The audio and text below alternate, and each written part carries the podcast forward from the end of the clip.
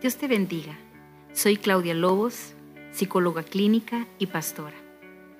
Y hoy quiero compartirte la promesa para el alma número dos. Y quiero compartirte algo que creo que es oportuno en este tiempo. Porque creo que muchos quizás han dicho este, esta frase, que es la que hoy he denominado temo al coronavirus. Quizás lo has dicho alguna vez o varias veces pero en algún momento te has identificado con esto. Temo al coronavirus. Pero hay una frase que encontré, una promesa que dice, como un padre se compadece de sus hijos, así se compadece el Señor de los que le temen.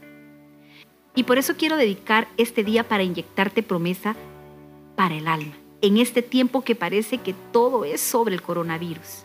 Enciendes el televisor y ahí aparece Hablas con tus familias, amigos y conocidos y el mismo tema, parece que todo es lo mismo.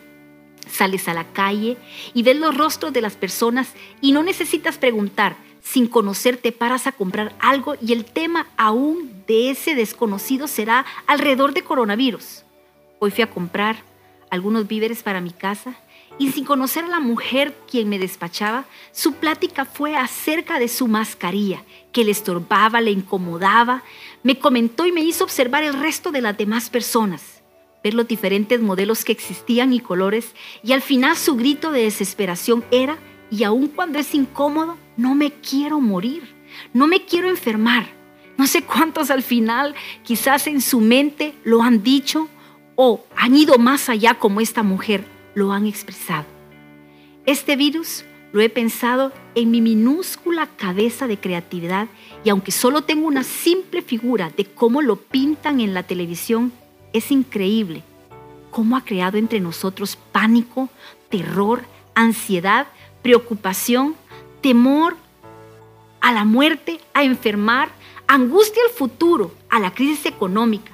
Tienen vilo a todo un aparato de gobierno pero sin embargo es acá donde me paro y me recuerdo que a pesar de todo esto, hay alguien más grande, más poderoso, más fuerte, más increíble, dueño de todo y hacedor de todo, que con sus promesas me recuerda que nada hay imposible para él. Porque Primera Crónicas 29:11 dice, "Tuyos, oh Señor, son la grandeza, el poder, la gloria, la victoria y la majestad." Todo lo que hay en los cielos y en la tierra es tuyo, oh Señor, y este es tu reino.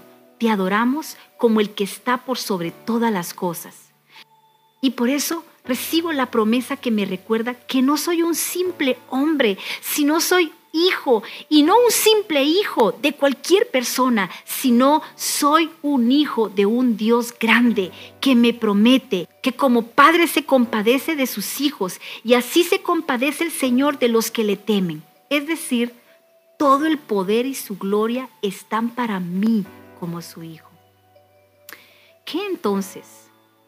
No hay imposible para mí si sé que soy hija del Todopoderoso si sé que nada hay imposible para Él.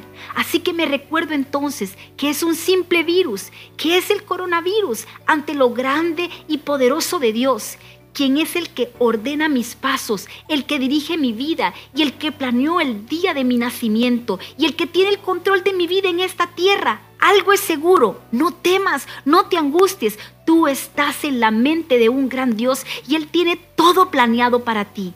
Ese virus simplemente es un minúsculo obstáculo de quien Dios tiene control y que no hará nada más que lo que Él tenga establecido. Así que ánimo, confía, levántate, mira al cielo y repite, soy hijo de un Dios todopoderoso y no temeré, porque Dios cuidará de mí. Repítelo una y otra vez hasta recordar que Dios tiene todo bajo control. ¿Por qué no vuelves y lo repites conmigo? Soy hijo de un Dios todopoderoso y no temeré al coronavirus y no temeré a la muerte, no temeré a la enfermedad, porque Dios cuidará de mí. Repítelo una y y otra y otra vez hasta recordar que Dios tiene todo bajo control. Dios te bendiga.